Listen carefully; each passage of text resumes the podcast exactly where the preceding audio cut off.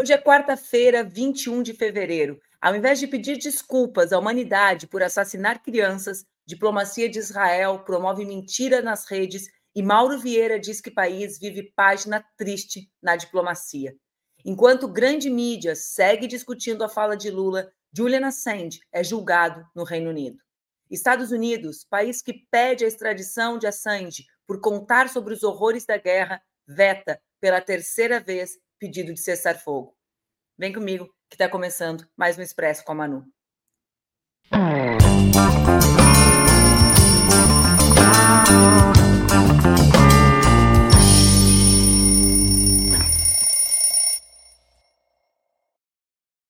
Bom dia, bom dia, bom dia, pessoal. Tá no ar. Olha, eu arrumando aqui, me achei. Pensei, o que, que é essa coisa na minha blusa? Era o meu próprio cabelo. A pessoa não está acostumada a ter cabelo comprido.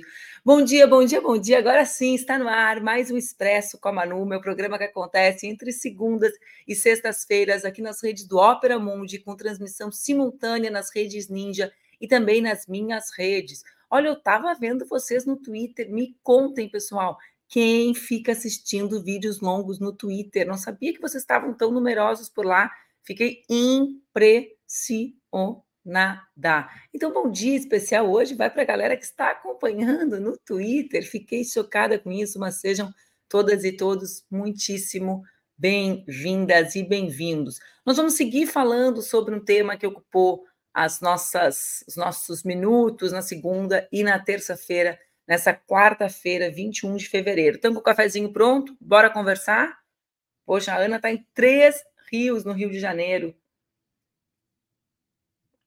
Bom dia, então, pessoal. Vamos seguir falando sobre uh, as últimas declarações do ministro de Relações Exteriores do Brasil, em função, motivado pela postura israelense após as declarações do presidente Lula sobre a guerra em Gaza. Mauro Vieira disse que nós estamos assistindo a uma vergonhosa página da diplomacia de Israel. As declarações do ministro de Relações Exteriores foram dadas enquanto ele saía de uma reunião ligada ao G20 lá no Rio. O ministro começa dizendo que as manifestações do titular da chancelaria, olha que falhou a palavra, as manifestações do titular da chancelaria do governo Netanyahu de ontem e de hoje são inaceitáveis na forma e mentirosas no conteúdo.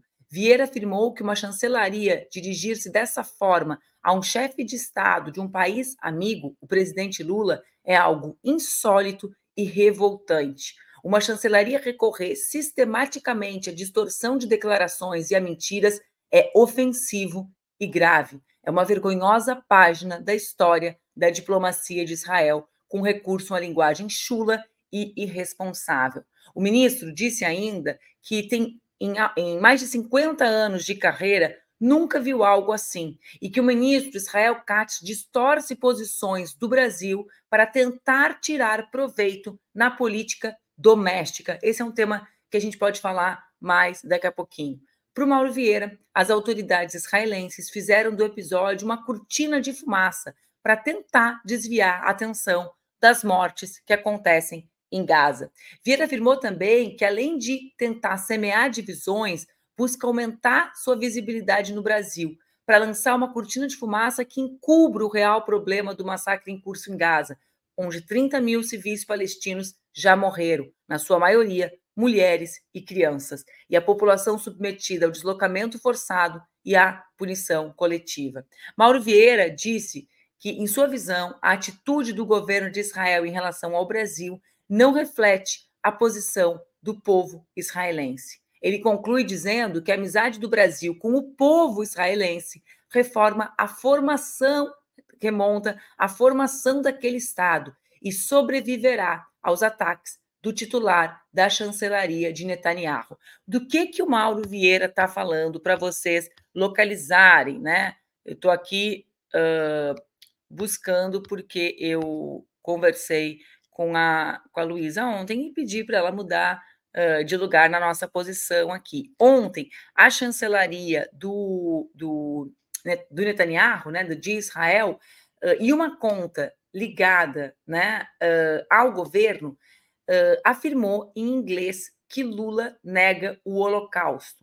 Todos nós sabemos que é uma grande mentira. Vamos ver essa imagem dessa. Consegue colocar, Laila? Bom, o que, que aconteceu? Né? Tinha um debatezinho ali, uma trend no Twitter. Vocês estão aí no Twitter, no Instagram, sabem que isso está rolando. E aí foi assim: o que, que vem na sua cabeça quando você pensa no Brasil? Era uma provocação dessas de internet, né? Para falar, sei lá, de samba, comida.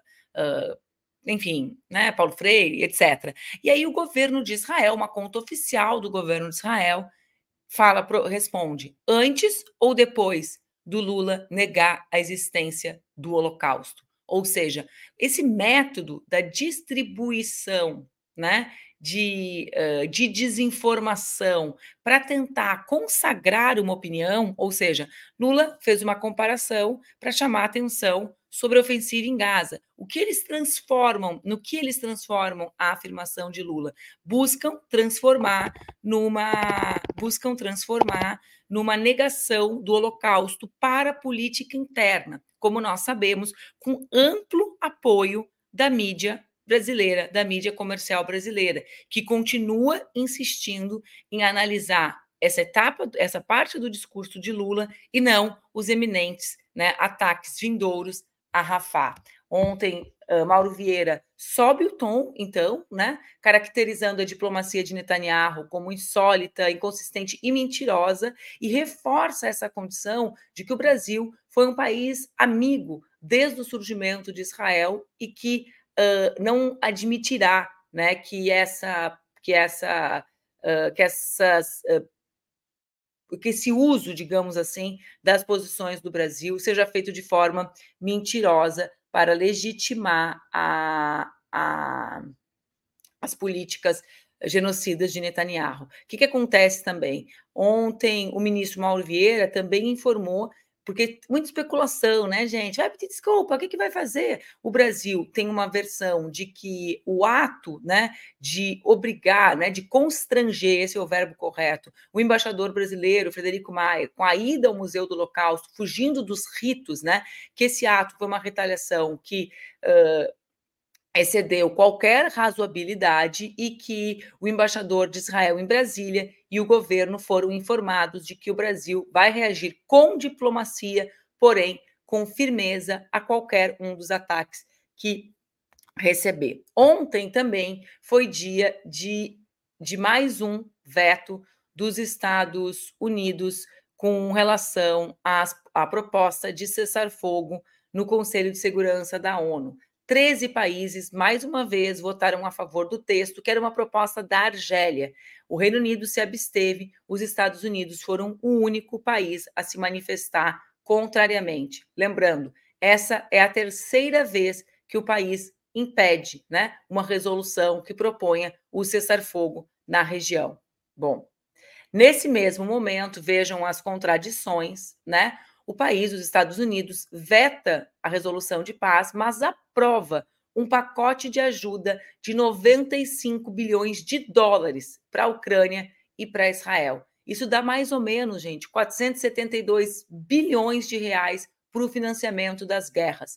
A embaixadora de Washington nas Nações Unidas, Linda Thomas Greenfield, argumentou que o texto da Argélia poderia comprometer, aspas, negociações delicadas em curso. Ela se referia aos diálogos que Washington mantém com as autoridades do Egito, do Catar e de Israel para estabelecer uma nova trégua na guerra em troca da libertação de reféns mantidos em cativeiro na região de Gaza e pelo exército israelense. A resolução redigida pela Argélia não vinculava o cessar-fogo à soltura de reféns. O texto determinava de forma separada o estabelecimento de uma trégua humanitária imediata e a libertação das vítimas, mas as autoridades israelenses afirmaram que o Hamas não cumpriria a determinação. Porque a gente vê que Israel cumpre muito as determinações, né, gente? Se tem uma coisa que tem acontecido no último período, é o governo israelense, esse responsável pela morte de 30 mil pessoas, a maior parte crianças, e idosos desrespeitar todos os parâmetros do direito internacional e não cumprir nenhuma das sucessivas resoluções dos diversos espaços internacionais, tal qual as recomendações da Corte de Justiça Internacional de Justiça, que pre né, que pressupõe que, que, que Israel devesse uh, estabelecer uma outra política na região, justamente num debate proposto pela África do Sul com relação ao tema do genocídio em curso na região de Gaza. Bom, mas além de vetar, além de vetar o, uh, o cessar-fogo na região, na reunião do Conselho de Segurança da ONU, os Estados Unidos.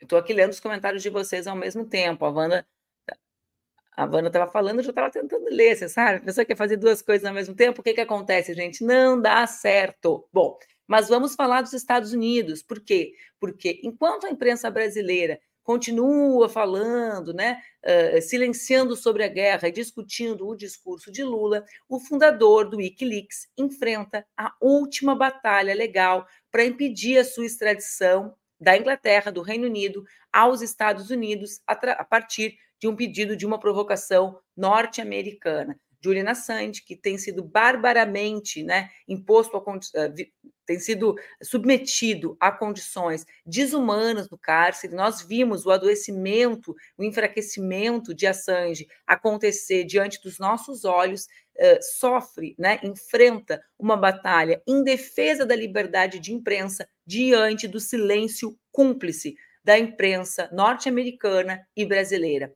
Vejam, a imprensa que se escandaliza, se escandaliza com o discurso de Lula, cala diante da possibilidade de Assange ser né, extraditado do Reino Unido para os Estados Unidos, quando todos sabem o que acontecerá com ele. E ele próprio já disse, a sua esposa já disse, que chegar aos Estados Unidos é o seu atestado de óbito. Lembrando que Assange passou um período grande dentro da embaixada do Equador, no Reino Unido, até que Lenin Moreno venceu as eleições, apoiado por Rafael Correa, e depois, num desses golpes que nós sofremos na América Latina, Lenin virou um traidor e entregou a Sandy uh, para os britânicos, para os Estados Unidos, ou seja, o expulsou da embaixada do Equador. O que, que vai acontecer? Né? Ontem, dois juízes britânicos começaram a examinar a decisão do Tribunal Superior de Justiça de Londres, uma decisão que foi tomada em 6, 6 de junho, que nega a Julian Assange a permissão de recorrer da sua extradição para os Estados Unidos, que foi aceita em junho de 22 pelo governo britânico. O julgamento vai continuar hoje e se Assange falhar nessa última tentativa perante a justiça britânica, ele vai ter esgotado todas as vias de recurso no Reino Unido. Ainda é possível um último recurso ao Tribunal Europeu de Direitos Humanos, segundo informações do grupo que luta pela sua liberdade, que se chama Free Ascend. Aos 52 anos, ele está sendo processado, é bom a gente lembrar disso, né? Aqui nos Estados Unidos, por ter publicado no site Wikileaks, desde 2010, 700 mil documentos confidenciais sobre as atividades militares e diplomáticas do país, especialmente no Iraque e no Afeganistão. Ele foi detido pela polícia britânica em 19 e atualmente está preso na penitenciária de segurança máxima Belmarsh, em Londres. Assange passou sete anos, como eu já disse, confinado na Embaixada do Equador, onde se refugiou para evitar o primeiro pedido de extradição, que era para a Suécia. Caso ele seja extraditado, ele pode ser condenado a 175 anos em prisão de segurança máxima e em condições desumanas. Por que, que eu, eu, eu, acho, né? Eu quero mostrar primeiro um vídeo da Estela, a Estela, esposa do Julian Assange, Stella Sandy, que lembra o que está em jogo e a capacidade, né? Eh, o que, justamente o que está em jogo é a possibilidade de nós publicarmos informações que submetam os poderosos ao escrutínio do povo. Né? Tem uma frase antiga uh, em que nós dizíamos uh, transparência aos poderosos, privacidade para os cidadãos e para as cidadãs. Hoje, o que acontece, a equação imposta pelas big techs e pelo governo norte-americano é justamente o contrário. Nenhuma privacidade às cidadãs e aos cidadãos submetidos ao escrutínio permanente da extração de dados em todos os espaços que vivemos a nossa vida, né? nas redes, que usamos, nos e-mails que escrevemos, nas formas que nos comunicamos com as nossas pessoas queridas, são, somos submetidos à ausência total de privacidade, enquanto os governos, né, os poderosos, uh, armam situações como essas a qual Julian Assange está sendo, tá sendo uh, submetido para protegerem a sua privacidade de espionar e de, e de praticar o terror contra nações. Vamos ver o vídeo do, da Estela Assange? States is abusing its legal system in order to hound and prosecute and intimidate all of you.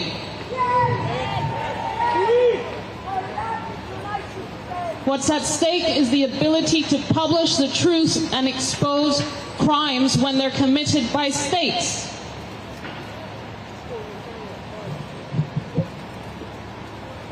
The outcome of this hearing today will make it clear the extent of the cover up. The only fair, I, I, shouldn't even talk about fairness at this stage, because the country that's trying to extradite him plotted to murder him. Exatamente. Nós sempre dissemos, né? Uh, privacidade aos cidadãos, transparência total aos poderosos. O que os Estados Unidos uh, quer é impedir que a liberdade de imprensa aconteça, que a liberdade de comunicação e que a liberdade de denúncia sobre os seus crimes possa acontecer. É por isso que eu fico embasbacada com o silêncio cúmplice de tantos setores da mídia tradicional. Percebam, nós Uh, no nosso país, né, lutamos pela liberdade de imprensa, lutamos pelo fim da censura. Nós não estamos falando apenas de censura, nós estamos falando de um homem sendo submetido ao cárcere, ao tratamento desumano e a possibilidade de uma extradição que o levará a mais 75 anos de prisão em segurança máxima por ter cometido um crime. Falar a verdade sobre o que os Estados Unidos pratica, sobretudo no Afeganistão e no Iraque. É por isso que é tão importante que nós pensemos um pouco sobre a hierarquização das pautas da comunicação no nosso país, sobre quais são os interesses. Agora vejam bem, todos altamente interessados na questão internacional. O tema do adversário do russo, do Putin, do adversário russo do Putin, uh, morto, é um tema que tomou as páginas dos jornais. Vejam, o adversário dos Estados Unidos está preso em vias de ser extraditado para ser morto. O crime lutar pela liberdade de imprensa. É bom que atentem para que não caiam, para que vocês não caiam no papo de alguns setores que dizem que defendem a liberdade de expressão, que dizem que defendem a liberdade de imprensa, mas que calam diante do horror. Vem ser feliz comigo aqui dentro, Luiz Maurício, falar sobre o Julian Assange, sobre isso tudo. Eu tô louca para te provocar umas coisas. Nossa, não bom dia. É um horror, Maurício. Esse bom caso. dia, mano. Hoje está incrível, hoje está incrível. Eu estava aqui assistindo como um espectador é, vibrando. Que palavras incríveis. Eu só começo dizendo que eu sou casado com uma jornalista que está de aniversário hoje. Hoje é aniversário da Fernanda? Isso, da Fernanda. Nossa, ela está fazendo. Fernanda, não, não fazer homenagem para tua mulher, não, deixa eu fazer primeiro. Viva Fernanda Bastos! E, e assim, eu me lembrei disso, e quando falava eu lembrava disso, pelo seguinte, é desde muito tempo eu sou um apaixonado por jornalismo. Eu gosto de jornalismo, eu consumo jornalismo, eu acredito no jornalismo como uma força para é, a gente garantir a emancipação de muitas, muitas, muitos indivíduos que ainda estão em situação não emancipada por conta das, das opressões que a gente sofre. Então, eu acredito no jornalismo é, saiu de moda isso, né? o jornalismo é sempre criticado, é sempre, é sempre tomado como uma, um braço auxiliar do capitalismo. Legal, ok.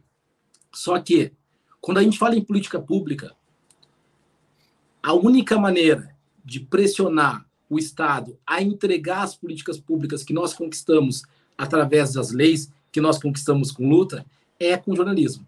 Quando a gente pensa no Assange, por exemplo, é um escândalo, porque eu fico pensando assim, alguém consegue me explicar qual é a culpa de alguém que noticia, que expõe dados que ficaram em sigilo por definição, por decisão do Estado, para se autoproteger dos crimes que cometeu? De todas as questões levantadas pelo Wikileaks, tem uma fundamental. É, houve um bombardeio no Iraque e jornalistas foram mortos, da Reuters, não são jornalistas da. da o, ah, o sujeito era um jornalista que eu nunca ouvi falar, da Reuters, foram assassinados. Essa, essa evidência de que foi um problema, vamos chamar de problema, porque eu não quero é, ter problemas jurídicos eu, esse problema que houve nas operações é, de campo no Iraque, esse problema veio à tona por causa do Wikileaks. Esses problemas de revelação de quando o Estado começa a se comportar como um delinquente político, eles vêm à tona através das denúncias dos jornalistas. Criminalizar os jornalistas que denunciaram essas coisas porque tiveram acesso às fontes é a última coisa que se pode fazer. Mas a gente entende, porque a função do Estado é garantir que as coisas aconteçam da melhor maneira para o Estado. O que causa muito espanto é que pessoas que dependem dessa denúncia, que se beneficiam dessa denúncia, que se beneficiariam da transparência e do embate contra o Estado, se coloquem do lado das forças opressoras. E aí é uma coisa muito sintomática essa coisa do jornalismo. A gente viu, é, a gente passou, a gente, tem dias, a gente está choramingando a terrível morte de um opositor do governo russo, e a gente tem que lamentar todas as mortes. Eu sou sempre, já fui cancelado várias vezes neste programa por dizer isso, lamentamos todas as mortes, mas eu acho engraçado a insistência de se lamentar uma morte e não as outras. Eu tenho que fazer uma ginástica enorme para convencer o espectador de que um opositor que teve relações com o nazismo, com o nazismo, era um herói da liberdade. Eu tenho que fazer essa ginástica, eu sou obrigado a fazer. Por quê? Porque é importante que eu chore a morte de um opositor de Putin. Eu pergunto, qual é a minha relação? Por que, que é importante para mim chorar a morte do opositor de Putin? Alguém vai dizer, puxa, Luiz, é óbvio, porque a liberdade e todas as ditaduras têm que ser derrubadas. Assina embaixo, todas. Arábia Saudita, derrubada. É, vamos fazer essa luta. Nós vamos enfrentar todas as, as, ditaduras ou aquelas, todos aqueles lugares que a gente diz que tem ditaduras. Vamos, ou nós vamos escolher milimetricamente uns para conservar e outros para atacar. E se a gente for escolher, a gente tem que escolher. Não são os poderosos. Não são acidentalmente aqueles, aquelas, aqueles países que têm relações comerciais importantes com essas ditaduras que vão nos dizer quais ditaduras servem para eles e, portanto, quais devem servir para nós e quais não servem. Isso é um escândalo absurdo, uma, uma, uma situação em que a gente devia estar sempre discutindo, sempre debatendo e sempre se posicionando, porque não é possível que essa pauta seja decidida a partir de uma hierarquia absolutamente pró-opressão. Que opressão é essa? A pior das opressões. A opressão que vai definir o que, que eu vou saber e quando. E, nesse sentido, o Assange deveria não só receber o nosso apoio, como o nosso aplauso. A gente devia estar discutindo aqui o, a, o recebimento Nobel de, da paz para ele. Ver, ver, essa tua provocação ela é importante, Maurício, porque é evidente que não existe uh, hierarquia no horror, né? Mas qual. Uh, que, por, que, por que, que eu quero trazer? Mas existe uma hierarquia da relevância do que cada um faz para que nós não tenhamos que assistir o horror. Entende? Então, se é evidente que todas as vidas uh, valem o mesmo, desde um ponto de vista da luta pela universalidade dos direitos humanos, também é evidente que existem pessoas que colocam a sua vida em risco para que a nossa valha, para que a nossa seja defendida, para que nós possamos existir. E o que a Sandy fez foi isso, foi denunciar uma máquina de guerra de lavagem de dinheiro internacional que beneficia centralmente os Estados Unidos a partir da liberdade de imprensa, Vejam, gente, isso é muito importante. Uma parte dos debates no Brasil são inspirados numa lógica, né? Num, enfim, eu estou tentando usar palavras mais delicadas, mas numa lógica de que os Estados Unidos é a terra da liberdade restrita e uma liberdade que se manifesta, sobretudo, a partir do texto da primeira emenda que garante a liberdade de expressão. A prisão de Assange, né, o tratamento violentíssimo dispensado a ele e o silêncio cúmplice da mídia corporativa nos Estados Unidos e no Brasil é a maior prova de que essa liberdade de expressão que eles defendem é uma liberdade de expressão restrita, que só é aplicada para defender os interesses dos poderosos. É incrível, Maurício era para os jornais do mundo hoje acordarem com a foto do Assange estampada na capa. Ele é um não assunto. Os jornalistas calam. Né? Ontem nós buscávamos os assuntos e onde a gente encontra informação sobre o Julian Assange? Só na mídia alternativa.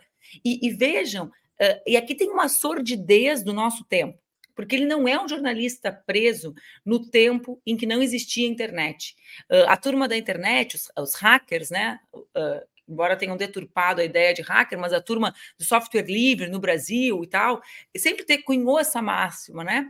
Privacidade aos cidadãos, transparência aos poderosos. Maurício, a nossa privacidade não vale nada o Banco Mundial, as organizações de comércio tentam derrubar as leis que protegem dados porque tratam os dados, os nossos dados. O que é dado? Dado não é uma coisa artificial, dado é a nossa privacidade, a nossa existência, são os nossos hábitos, o remédio que tu toma, né, o que, que tu come, essa combinação de aspectos únicos que te tornam tu.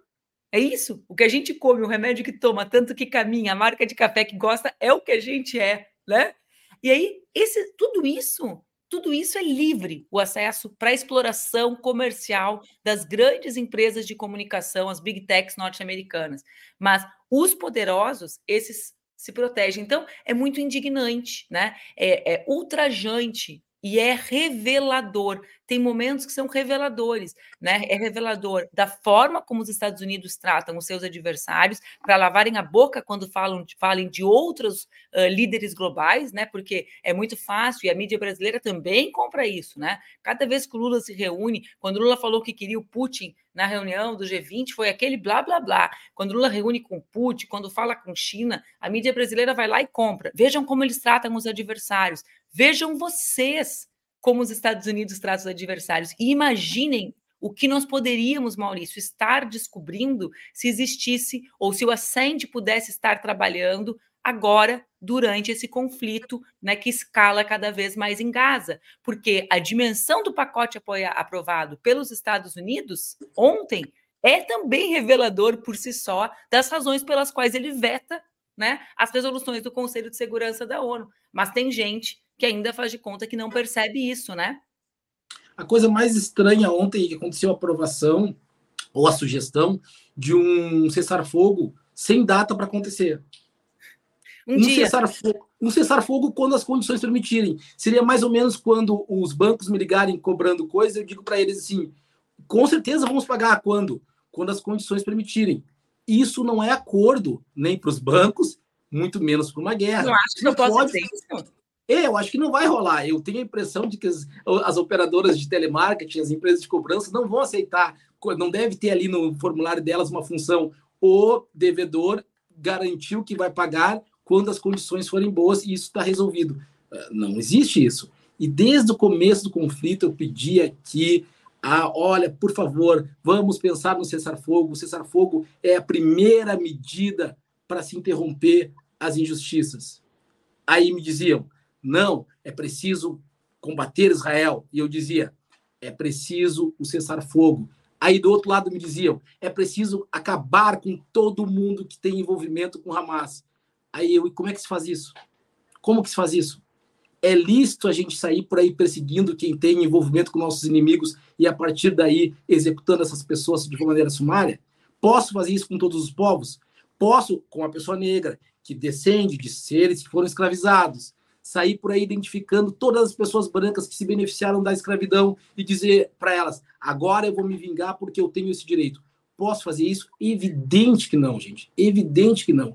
A bandeira da paz não tem dono. A bandeira da dor não tem dono. A bandeira da minha dor não é mais importante que a dor do outro. E isso vale para israelenses, isso vale para palestinos, isso vale para brasileiros, isso vale para todo mundo. Aliás, me lembro muito, Manu, que teve alguém que disse em algum momento da história, algum, algum, algum pensador, que o negócio era a gente se unir. Todo mundo que sofria opressão em qualquer lugar tinha que se unir. As pautas tinham que se unificar, porque a gente sofre opressão, era para se unir. Não era para a gente ficar colecionando, fazendo super trunfo da opressão. Qual é a tua? É, ah, em tempo. Tempo. Quantos anos? Quantos séculos de escravidão? 300, ganhei. Qual a próxima pauta? Agora eu vou escolher velocidade. Qual foi a velocidade da minha opressão? Super trunfo da, da, da opressão não pode ser o nosso norte para a organização política. E quando eu digo não pode, não é assim, ah, não pode, que coisa. Não pode e não vai. Porque se, por um lado, existem pessoas que estão apostando é, é, profundamente na indústria do ódio, que se multiplica ad infinitum, tem outras que estão apostando na indústria da construção.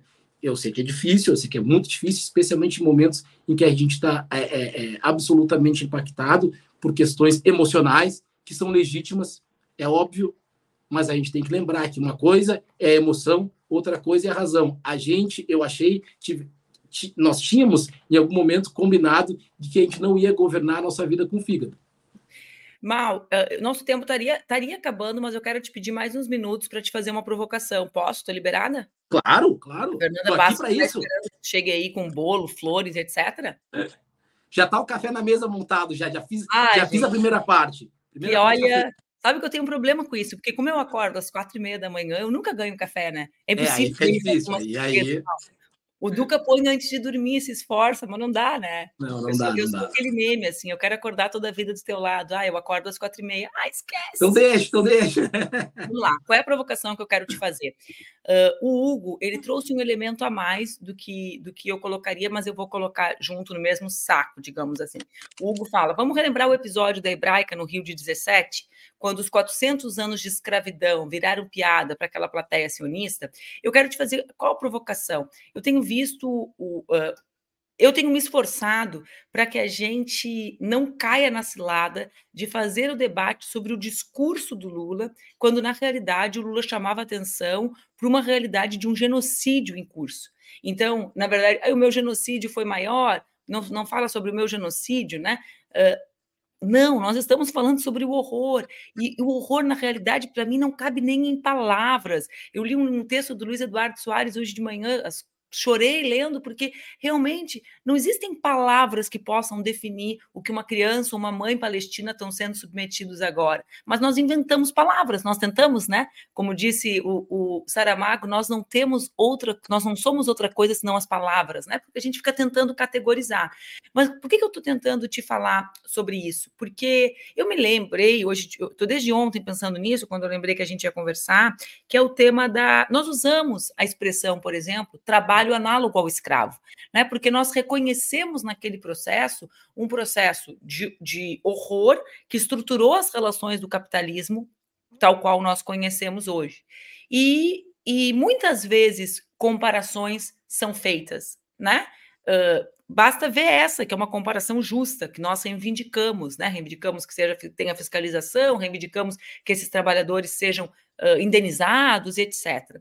E eu me lembrei, uh, e eu queria te provocar sobre isso, porque existiram processos históricos uh, horrorosos ao longo da história da humanidade. A escravidão certamente foi o pior deles, tentando hierarquizar, o que eu não acho certo, mas tentando fazê-lo.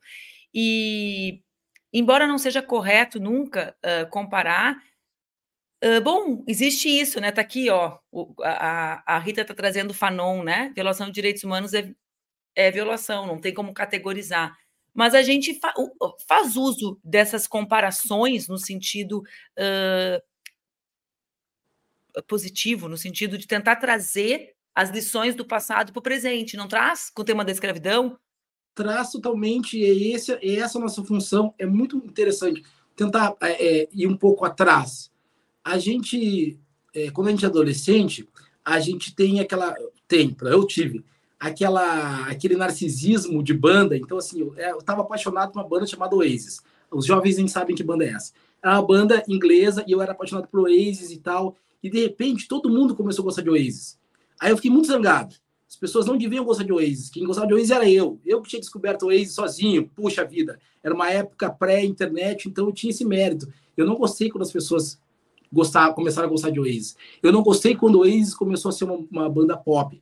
Eu não gostei quando as músicas do Oasis tocavam no rádio e todo mundo sabia tocar. Quando começou a passar em novela, eu não gostei, porque eu era adolescente. E era muito importante para mim, como adolescente, um senso de unicidade, dizer eu sou especial, eu sou diferente de todos vocês, eu sou melhor, porque o meu acontecimento é único.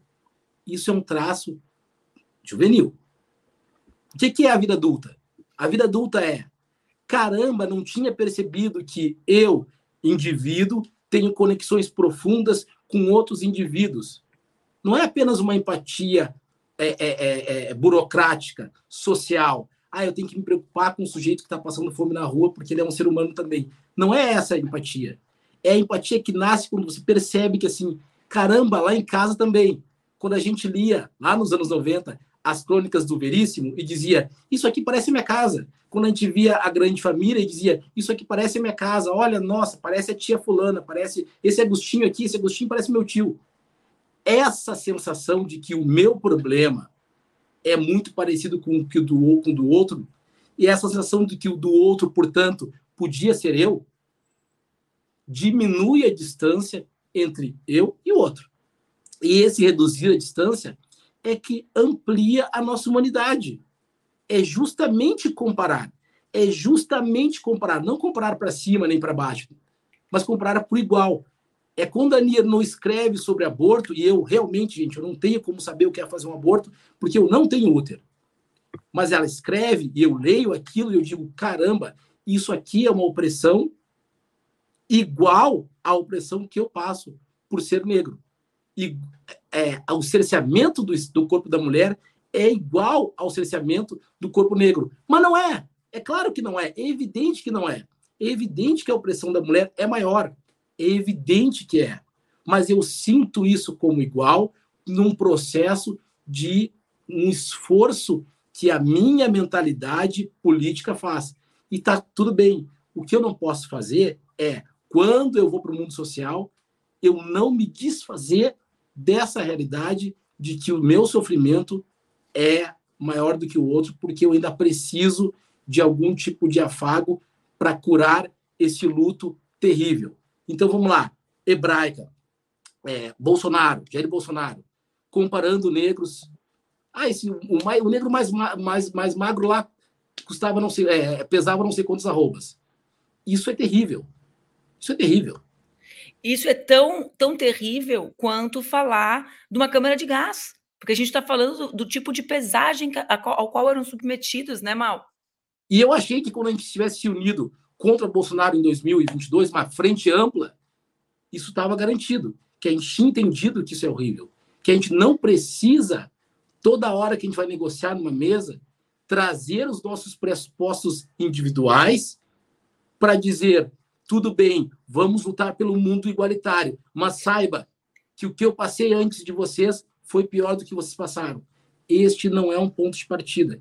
Embora, repito, eu compreendo que em situações muito sensíveis a gente responda de maneira sensível, mas isso não torna a resposta algo correto.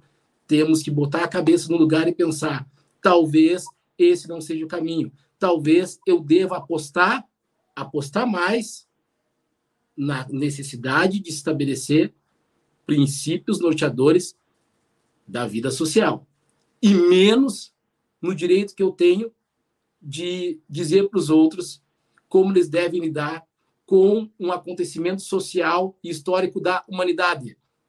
Isso é um acontecimento da humanidade. Não se pode privatizar conceitos, não se pode ter para si alguma coisa que aconteceu no passado. Sobretudo, eu estou concordando contigo e queria te provocar de novo, né? Por quê?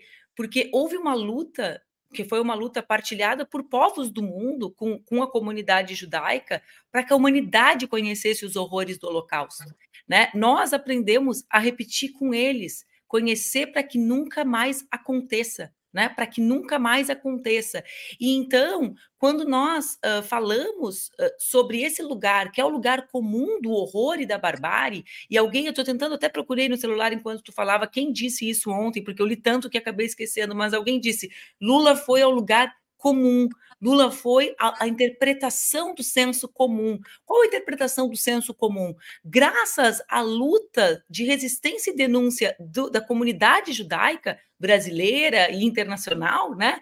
Nós sabemos o horror do Holocausto. E é por isso que é nesse lugar que nós voltamos também, quando os horrores acontecem. O problema é que o que, o que uh, acontece é que Israel não quer ser comparado com o horror que a humanidade conhece. Não é a negação, é a reafirmação do horror. Tu concorda comigo, Mal? Quando a gente diz o que acontece com os palestinos é o que aconteceu, é similar, né? Eu poderia dizer é similar ao que aconteceu em Ruanda, mas o racismo não permite a humanidade conhecer o que aconteceu em Ruanda na década de 90.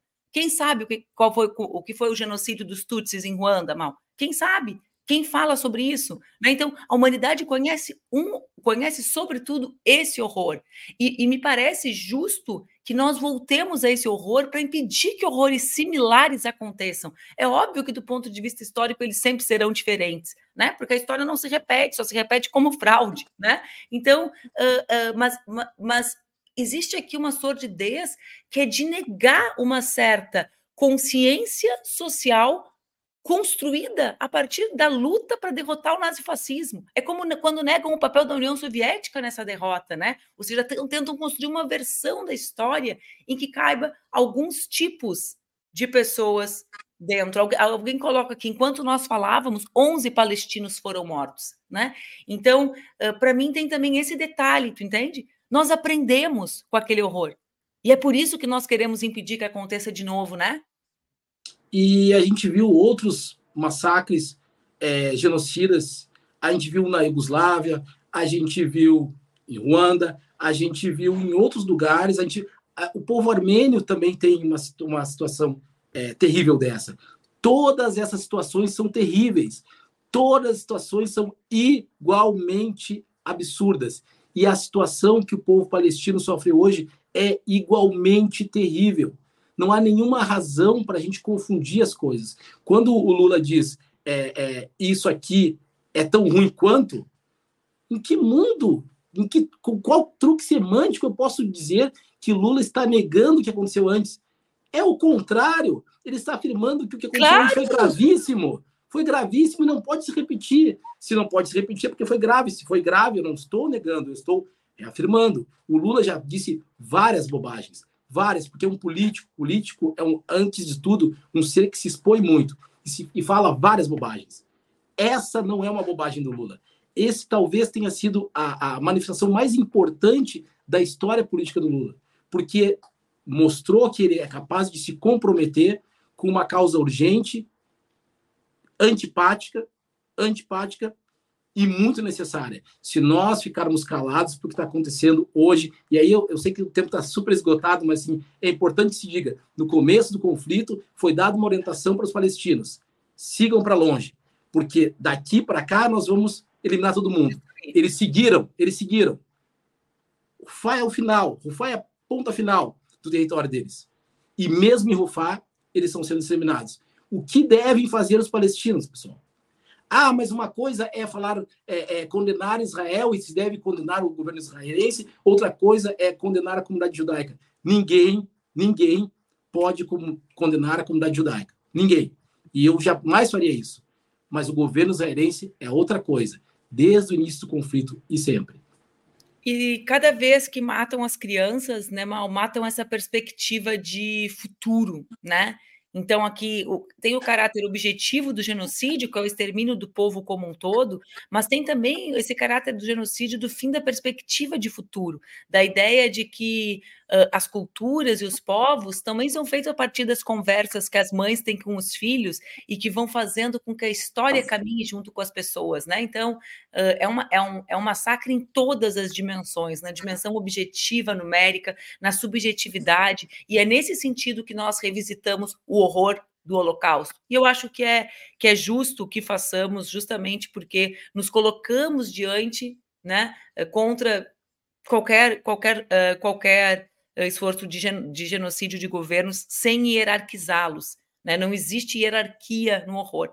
Mal, eu adoro conversar contigo. É ótimo sempre.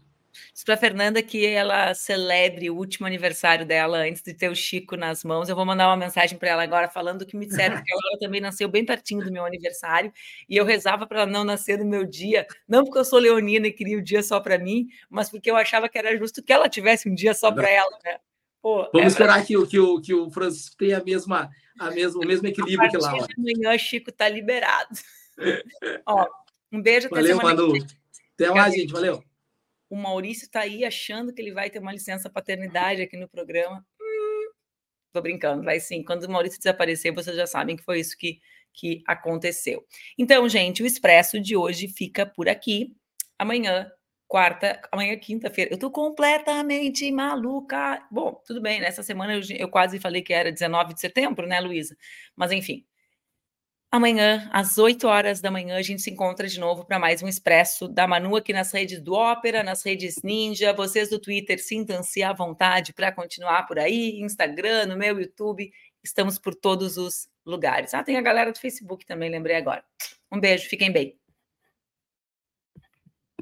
Música